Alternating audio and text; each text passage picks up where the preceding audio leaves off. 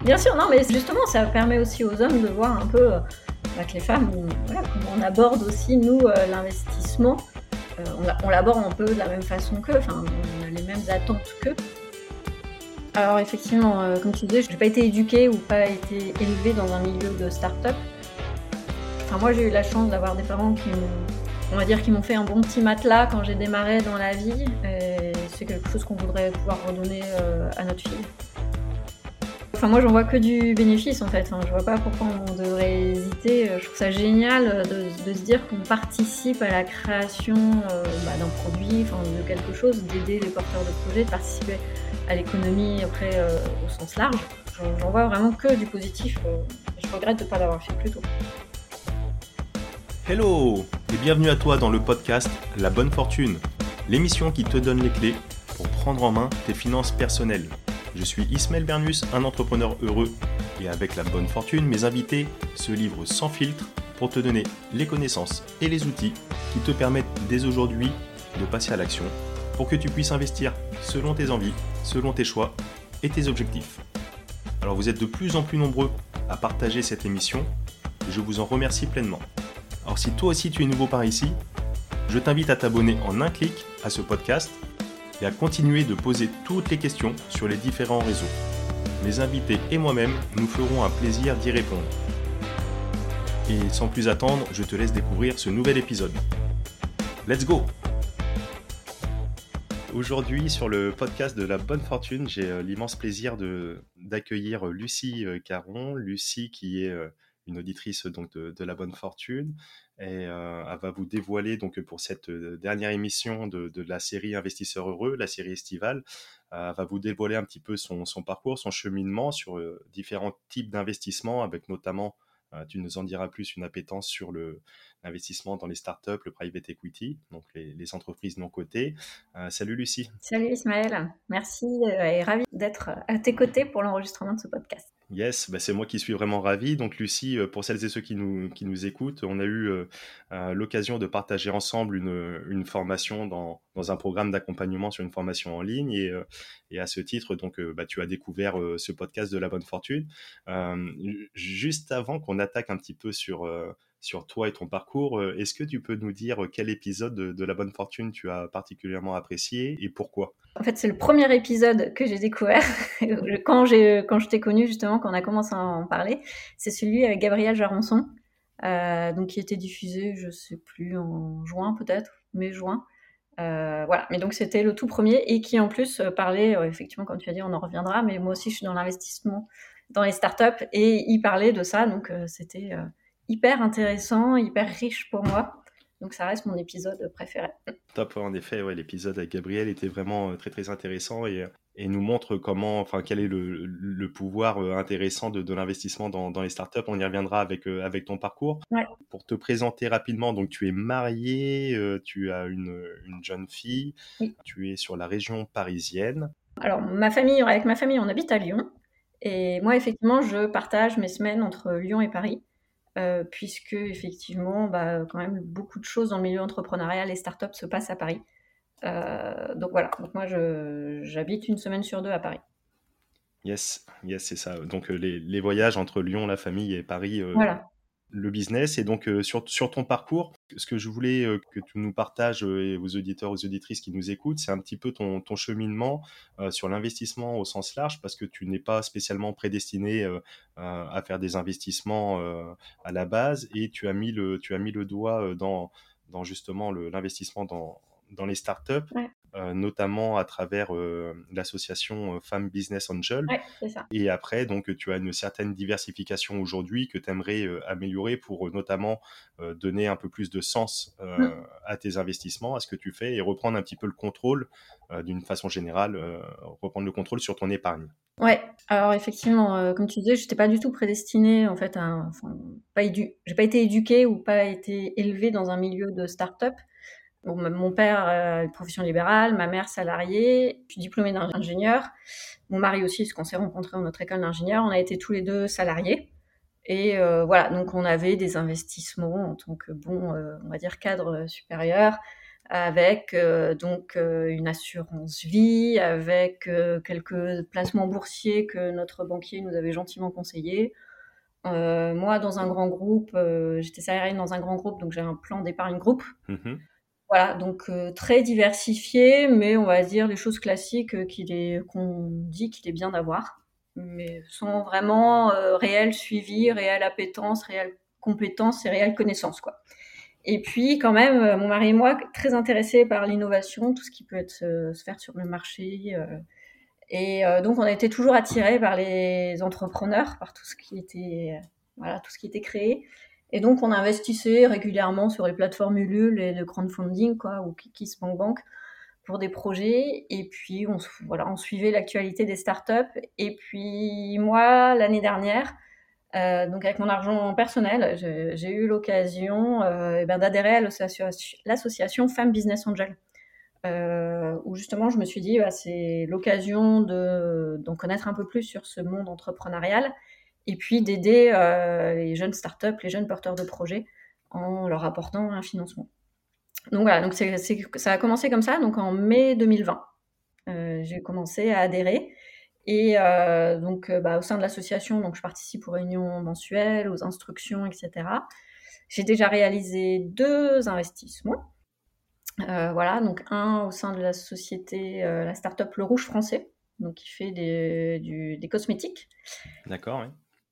Voilà, et l'autre qui s'appelle Petit Côté, qui, elle, propose des pâtisseries à base de légumes. Ok, d'accord. Et après, bah, énormément de contacts, de projets hyper intéressants, mais après, je peux pas investir dans tout, malheureusement. Mais euh, voilà, là, quand j'ai quitté mon poste de salarié en avril dernier, bah, j'ai eu l'occasion de sortir, en fait, euh, ce que j'avais dans mon plan d'épargne groupe.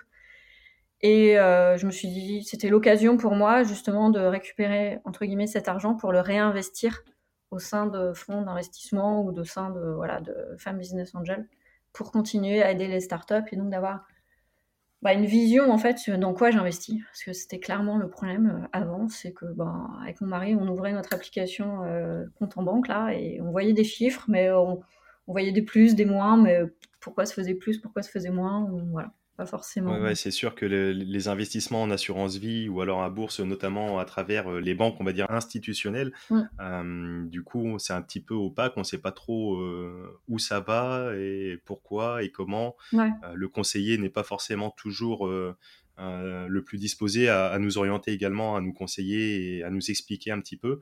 Ouais, alors nous, on a eu de la chance parce que quand on a commencé justement la bourse, donc il y a 10 ans à peu près, 10-15 ans, on a eu un très bon conseiller donc là, ça allait. Et après, bon, forcément, ils changent régulièrement les conseillers et les autres n'ont pas du tout suivi. Ont pas... Donc là, on a vraiment décroché. Donc on a eu de la chance le, bon le conseiller nous a conseillé, nous a proposé des choses grâce auxquelles on a gagné de l'argent. Enfin voilà, les actions ont augmenté. Mais euh, voilà, c'est grâce à lui, parce que nous, on l'a vraiment suivi. Et, et les autres, après, nous ont pas donné d'autres conseils, nous ont dit oui, bah c'est bien, voilà. Ouais, ouais, donc là, vraiment, la volonté de, de récupérer, encore une fois, le contrôle sur cette épargne et pouvoir l'investir euh, directement, euh, donner du sens, notamment sur des, sur des startups euh, auxquelles bah, tu crois forcément, auxquelles voilà, tu as envie. Et nous, avec mari, effectivement, on est plutôt sur le plan de relance français. Je pense à ça par rapport à Gabriel Jarançon, qui lui était plutôt aux États-Unis. Nous, pour l'instant, on, on privilégie tout ce qui est sur le marché français. Tu fais bien de le préciser. Euh, c'est sûr que Gabriel Jarosson, lui, promeut l'investissement dans les startups euh, aux États-Unis, euh, notamment avec tout ce qui tourne autour du, du Y Combinator, etc. Et que toi, avec ton mari, là, pour le coup, ouais, tu, tu prends le, pendant vraiment chauvin et je sais pas si on peut dire ça comme ça. C'est participer, effectivement. alors, même si je pense qu'il y a on a beaucoup de retard en France et que je pense qu'il y a effectivement des, entre guillemets, des meilleurs investissements ou en tout cas des plus des plus beaux chiffres à faire en investissant à l'étranger. Euh, mais justement, si on veut rattraper ce retard, il faut pouvoir euh, aider en France. Et donc, c'est un peu le pari qu'on fait avec mon mari. Un jour, on changera peut-être d'avis. Donc dans ces deux startups, tu as, tu as investi, euh, donc notamment à travers ce réseau. J'avais eu le, plaisir de recevoir Lisiane Lemantec et qui, qui nous parlait, elle, euh, du réseau euh, Woman Invest Club, euh, qui, est, qui, là est plutôt un réseau, donc toujours pareil féminin, mais plus sur les finances personnelles au sens large, que là, Femmes Business Angel, c'est vraiment une association pour l'investissement dans les startups. En fait, on a environ 150 mmh au sein de Femmes Business Angel, avec le siège à Paris et des antennes donc à Lyon, à Marseille, Bordeaux, Normandie, voilà, donc différentes antennes partout en France. Et, et, donc on a des réunions mensuelles au cours desquelles on a trois, trois, quatre projets qui sont présentés, et puis chacune individuellement, on peut ensuite décider si on investit ou pas. Donc on investit à titre personnel, mmh chacune actionnaire. Et après, c'est par contre, quand on est plusieurs actionnaires, c'est un membre de donc FBA, de Femmes Business Angel, qui représente FBA au niveau du, au sein du porteur, enfin auprès de la startup quoi. Mais on investit à titre personnel quand même. Ok, ouais, donc vous investissez à titre personnel, mais après, euh, collectivement, il y a une, personne qui vous représente pour être, pour siéger vraiment. Euh, c'est ça. C'est le lien en fait avec le porteur, avec la, avec la startup pour éviter que bah, on pose toutes des questions. Enfin voilà. Ouais, bien sûr. Et donc, il y a quand même une part euh, vraiment active, opérationnelle, et euh, où, ça donne encore un peu plus de sens, justement, à cet investissement, où il y a un engagement euh, réel et direct de, votre part. Et donc, c'est intéressant aussi. Oui, voilà, ce qu'on demande qu'il y en ait une, donc, de part celle qui est le plus, voilà, le plus en lien, siège au comité stratégique. Donc, mmh effectivement, vraiment aussi opérationnel. Ces deux investissements-là que tu as fait sur ces, sur ces boîtes, est-ce que tu peux nous donner les montants? Qu'est-ce que ça représente et quelles sont tes ambitions pour la suite? Ouais, alors euh, les montants, c'est 10 000 euros dans chaque. D'accord. Euh, qui est un peu le ticket mini euh, qui est recommandé pour éviter que les porteurs projets, enfin si on vient tous avec 500 euros, 1000 euros, enfin ça fait énormément d'actionnaires et c'est ingérable en fait pour les startups. Donc voilà, il n'y a pas de règle, mais on va dire que la bonne conduite, c'est d'investir, c'est de à peu près mettre 10 000 euros. Alors si on peut mettre, je sais pas, 8 000, ça a discuté avec les porteurs projets, des fois ils préfèrent avoir 8000 plutôt que rien. Mmh voilà, c'est 10 000 euros. Et quand on adhère au sein de l'association Family Angel, on a un engagement d'investir 20 000 euros au cours des trois premières années. Donc ça nous laisse aussi le temps, euh, voilà, quand on adhère, de voir. Euh, alors moi, je les ai fait assez rapidement parce que, parce que voilà, j'étais, j'étais à fond dedans. Mais sinon, on a quand même trois ans pour se lancer.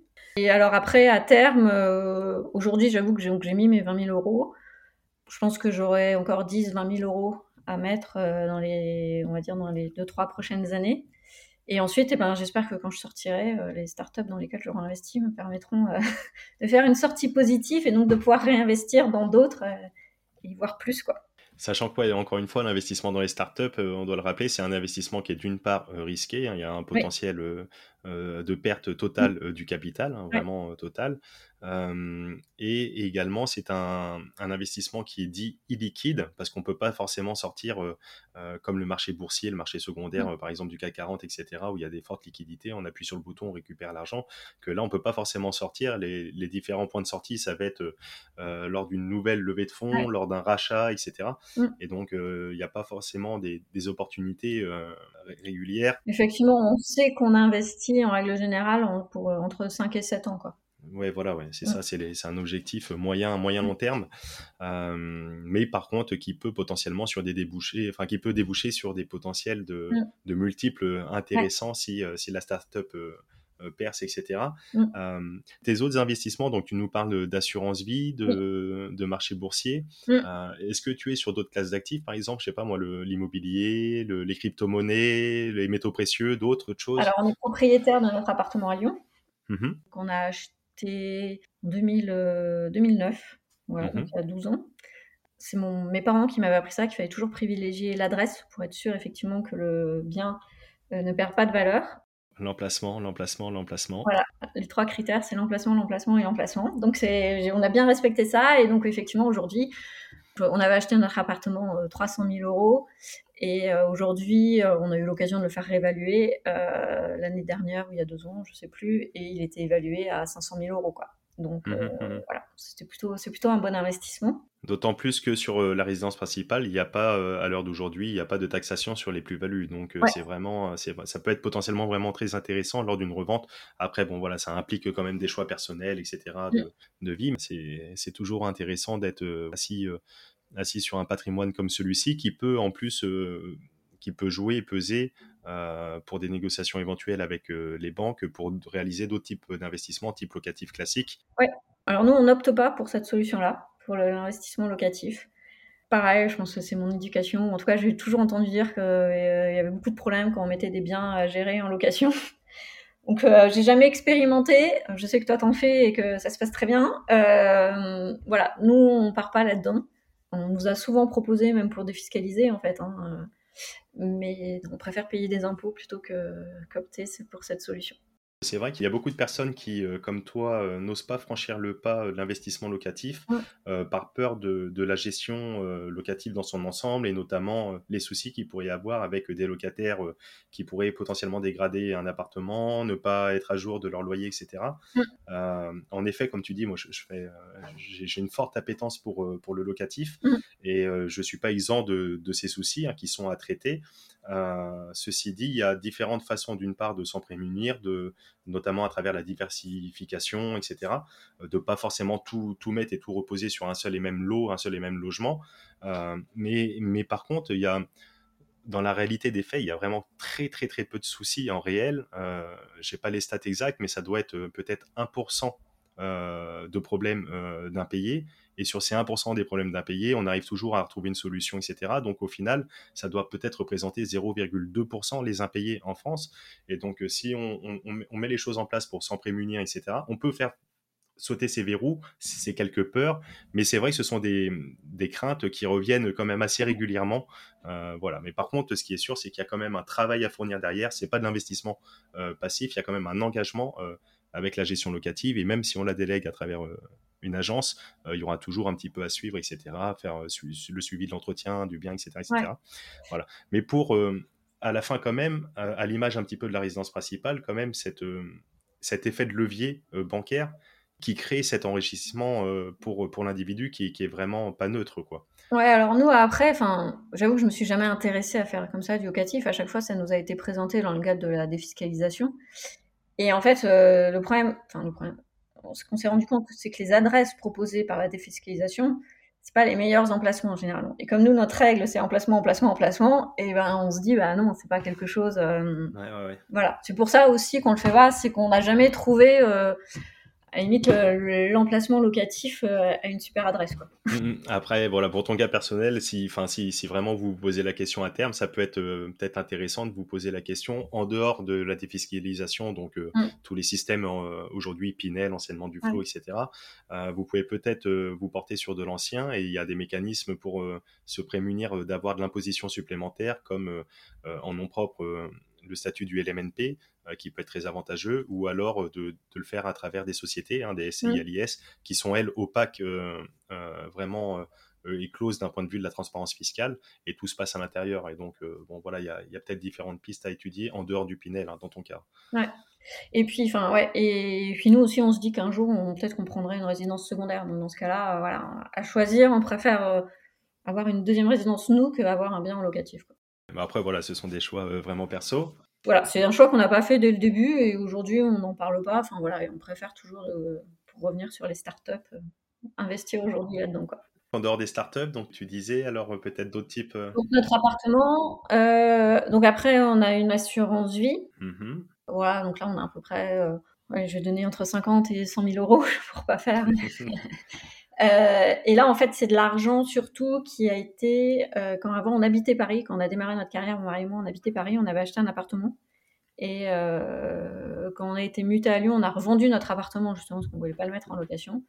Et, et en fait, c'est la plus-value qu'on s'était fait avec l'appartement, qu'on a réinvesti dans l'assurance vie, en se disant que ça serait quand on achèterait notre appartement à Lyon, Mmh et puis en fait, quand on a acheté notre appartement à Lyon, les intérêts étant très bas, on nous a conseillé de ne pas prendre, en fait, de, prendre, d'emprunter sur euh, plus longtemps et de laisser notre argent en assurance vie. Donc voilà, c'est comme ça qu'on a, euh, c'est à cette occasion-là qu'on a ouvert l'assurance vie.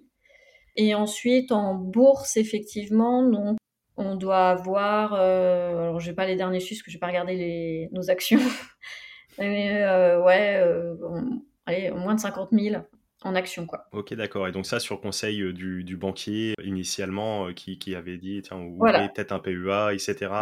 Ou après, euh, bah, les plans épargne groupe, donc moi avec des actions dans, mon entreprise, dans l'entreprise dans laquelle j'étais, c'est pas la mienne. Ok, d'accord. À l'avenir, tu aimerais développer, c'est vraiment mettre le pied sur l'accélérateur sur la prise de participation, donc encore une fois dans, dans les startups. Alors, il y a effectivement les prochains investissements qu'on vise avec mon mari, c'est l'investissement dans les startups dans la sienne, puisque là il est salarié en side project, il, monte aussi son entreprise, il monte son, sa start-up, donc il y aura aussi la sienne, et puis la résidence secondaire. Ok, d'accord. Euh, après, euh, bah, on a notre fille quand même, euh, donc il y a 9 ans, donc après, bah, recommencer aussi bah, pour ses études, et puis ensuite pouvoir aussi, on a eu la, enfin moi j'ai eu la chance d'avoir des parents qui m'ont on va dire qu'ils m'ont fait un bon petit matelas quand j'ai démarré dans la vie. Et c'est quelque chose qu'on voudrait pouvoir redonner à notre fille. Donc voilà, on fait aussi des investissements. donc on lui a ouvert son PEL, enfin tout ce qu'on peut faire quand on a des enfants. Donc là, ça représente des petites sommes. On met toujours le mini euh, qu'on doit mettre chaque mois, mais à la fin, ça lui fera quand même un petit matelas qu'on sera content de lui léguer à sa majorité. Quoi. Ouais, bien sûr, parce que là, tu parles justement des, euh, du pourquoi, pourquoi donc les investissements. Euh, donc le comment, on, l'a vu à travers ce que tu nous expliques, c'est de comment c'est de reprendre le contrôle et mm. donner du sens à les investissements et le pourquoi, euh, bah, en effet, d'être bon la tranquillité. Bon, t'as pas évoqué euh, une future retraite, etc.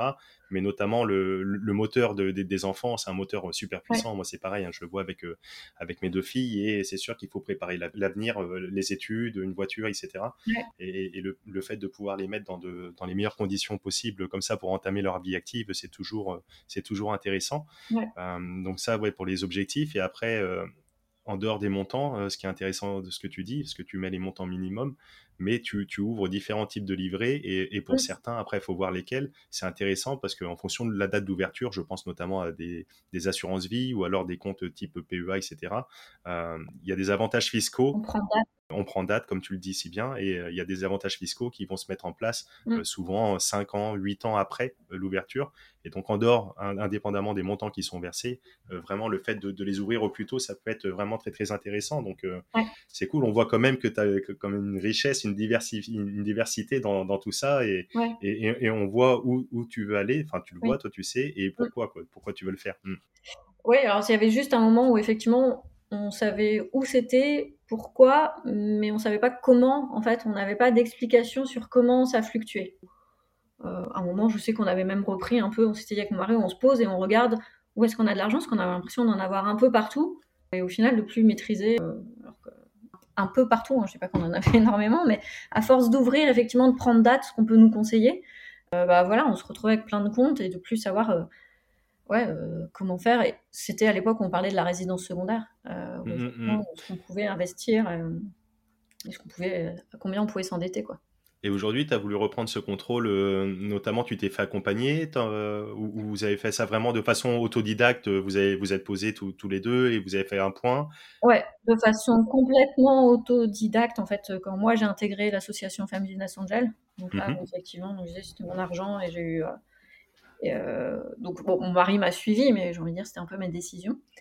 Et, voilà, vu l'implication, vu le goût qu'on avait, etc., finalement, ça a été après un choix de, couple aussi, mais de manière totalement autodidacte. Et puis, parce qu'au sein de l'association Femmes Business Angel, on est quand même, enfin, je suis bien accompagnée, on est bien. Euh, donc euh, voilà, c'était autodidacte, mais pas aussi accompagné, quoi.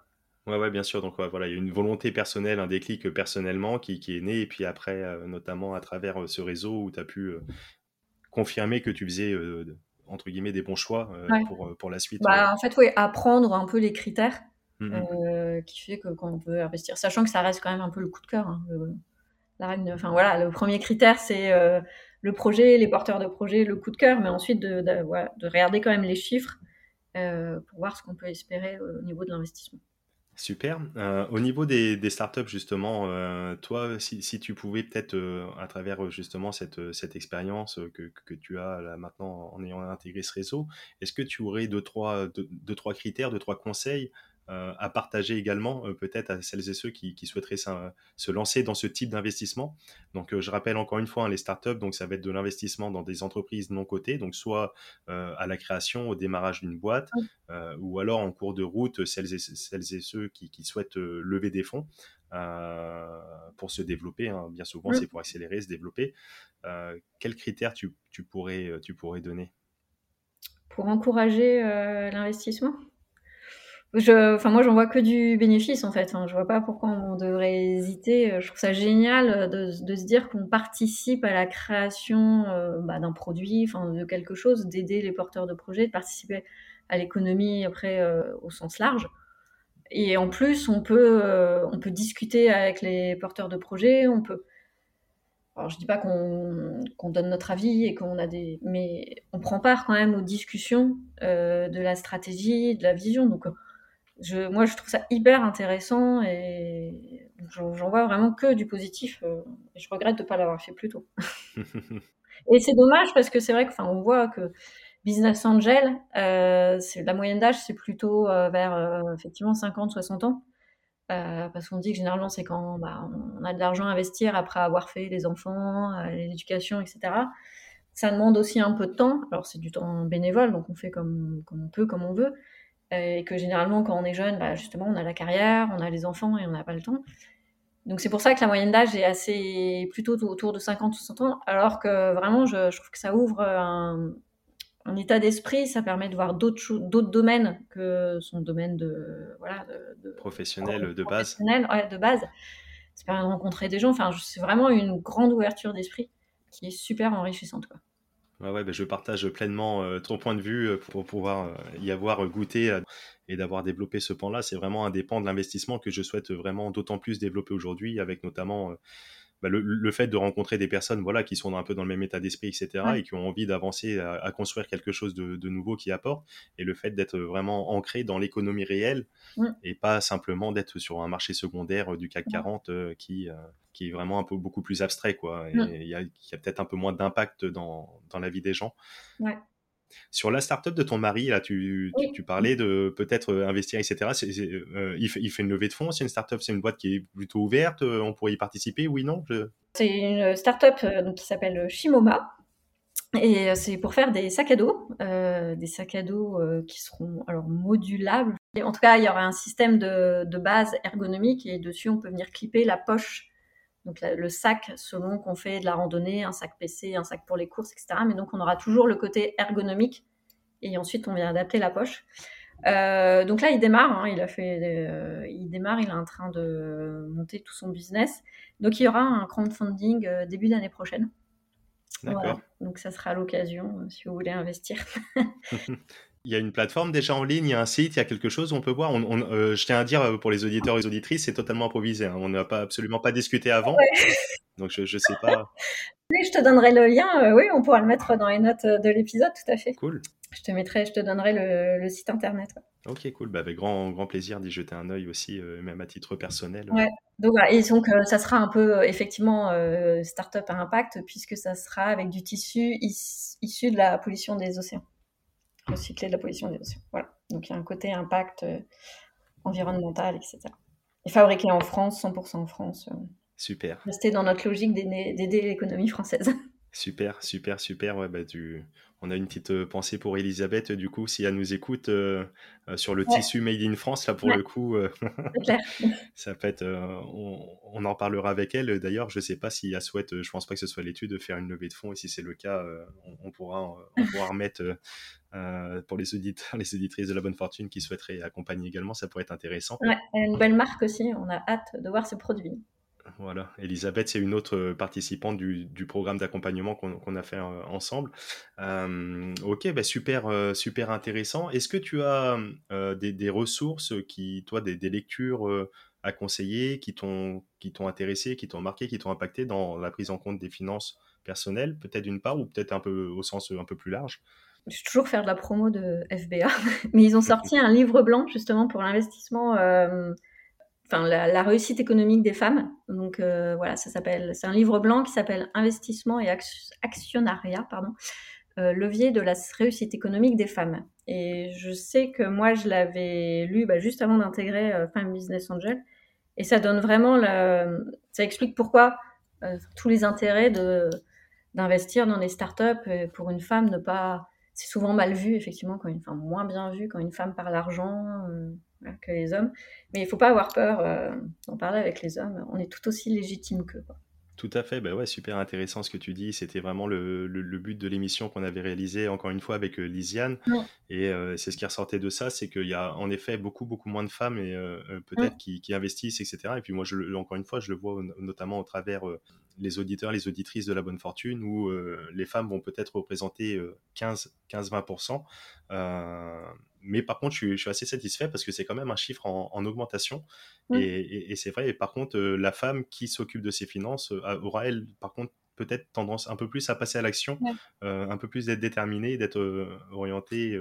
et donc ça, c'est pas inintéressant également. Donc oui, on mettra cette ressource avec grand plaisir. Est-ce que c'est une lecture qui peut quand même s'adresser pour les hommes? Oui, bien sûr. bien sûr, non, mais justement, ça permet aussi aux hommes de voir un peu que les femmes, voilà, comment on aborde aussi, nous, euh, l'investissement. Euh, on l'aborde un peu de la même façon qu'eux, enfin, on a les mêmes attentes qu'eux. Mmh, mmh. Euh, voilà, bien sûr, c'est aussi pour les hommes. Et pour finir, donc tu as une petite citation que, que, tu aimes bien te répéter. Alors ouais, j'en ai. Alors en fait, j'en ai deux. j'en ai une qui est tout simplement tout est possible. Et vraiment, moi depuis un an, enfin depuis que j'ai que je suis dans les startups, les accompagner, à la fois, moi, je me rends compte que bah, c'est possible d'être euh, à leur côté. Et quand je les vois, je me dis vraiment qu'ils y croient, que tout est possible, parce qu'ils ont alors des idées, je suis toujours euh, épatée des idées qu'ils peuvent avoir, de l'ambition et de la motivation qu'ils ont, et parce qu'ils croient vraiment toujours à leur, euh, projet. Donc voilà, tout est possible. Et la deuxième, c'est une que j'ai beaucoup entendue dans mon éducation, c'est le plus dur n'est pas d'acheter, mais d'entretenir. Et, j'y pense souvent. Et, on l'apprend aussi à notre fille, parce que c'est vrai que même quand elle perd ses affaires ou des choses comme ça, on a facilement tendance à dire bon, bon on va racheter. Et bah alors oui, effectivement, acheter c'est facile, mais bah, il faut pas oublier que l'entretenir ou faire attention à ses affaires, c'est tout aussi important. Quoi. super inspirant. ouais, ouais. ouais. en effet. Mais c'est vrai que ça, ça, peut, ça peut se porter sur tous les pans de la vie. Tu, tu le cites avec ta fille, mais même euh, notamment sur, euh, sur l'investissement et euh, d'entretenir et de garder justement ce, c'est pourquoi, pourquoi on investit. On en a parlé tout à l'heure. Et ça, ça peut permettre de, de, continuer à entretenir et de garder la main sur tout ça. C'est intéressant. Ah non, mais c'est vraiment. Enfin, après, ça peut être même. je sais que j'en avais parlé à quelqu'un une fois et qui m'a dit même avec une plante. C'est facile d'acheter une plante ou dans un jardin, mais après, il faut l'entretenir pour qu'il puisse continuer à à être aussi beau. Et... Donc non, c'est vraiment effectivement dans tous les pans de, la vie que, cette citation, euh, on aime bien la, se la remémorer euh, en famille. Donc voilà, donc euh, tout est possible avec, avec Lucie, en tout cas, ça c'est magnifique. Et puis d'acheter c'est facile, mais penser aussi à entretenir. Entretenir. Le plus dur est d'entretenir. Le plus dur est d'entretenir. Voilà. Super inspirant. Bah, écoute, mille merci Lucie bah, merci à toi. pour ce témoignage qui va inspirer, j'imagine, beaucoup de femmes et d'hommes pour le coup. Bah, j'espère. Voilà. S'il y a des questions après pour d'autres femmes qui veulent investir. Euh. On te retrouve d'ailleurs ouais, par rapport à ça, on te retrouve où? Sur LinkedIn plutôt? Ouais, plutôt LinkedIn. Ouais. Bah, on mettra, on mettra ton, ton adresse, ton lien. Donc c'est Lucie Caron, hein, C-A-R-O-N. Euh, et on mettra, on mettra ton lien LinkedIn euh, dans les notes de l'épisode. Et puis avec le livre blanc de, de, FBA et ainsi que le, les différentes informations sur, la, sur la startup de ton mari avec grand plaisir. Super, bah, merci beaucoup. Ben, merci à toi, Lucie. Ciao, ciao. Salut, Ismaël. Et nous voilà arrivés à la fin de cette émission et je te remercie pleinement pour ton écoute attentive. Alors si tu as écouté jusqu'ici, c'est que tu fais partie de la Dream Team de la bonne fortune. Et vous êtes de plus en plus nombreux à nous suivre chaque semaine, alors encore merci du fond du cœur. Alors si tu apprécies le podcast de la bonne fortune, je le répète à chaque fois pour les nouveaux abonnés, c'est très simple, il y a deux belles façons de me le témoigner. La première, c'est de prendre quelques secondes pour laisser un avis 5 étoiles sur la plateforme de ton choix et notamment Apple Podcast, car tu le sais, c'est ce qui aide pour le référencement de l'émission. Et la deuxième façon, c'est de le partager à tes proches, à tes amis autour de toi. Euh, je suis sûr que tu connais deux ou trois personnes qui seront intéressées par ce contenu.